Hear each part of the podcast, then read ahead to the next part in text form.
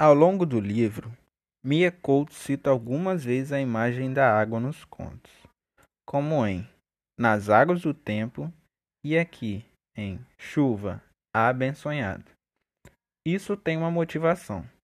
Moçambique é cercado por rios, como o Rio Zambeze e o Rio Rovuma, e também é banhado de leste ao sul pelo Oceano Índico.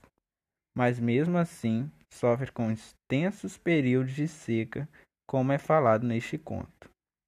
De 1977 a 1992, Moçambique viveu uma guerra civil por sua independência, depois de quase 500 anos de colonização portuguesa. Cerca de um milhão de pessoas morreram em combate. Ao mesmo tempo em que o povo moçambicano convivia com esse conflito, também enfrentava uma dessas fortes estiagens.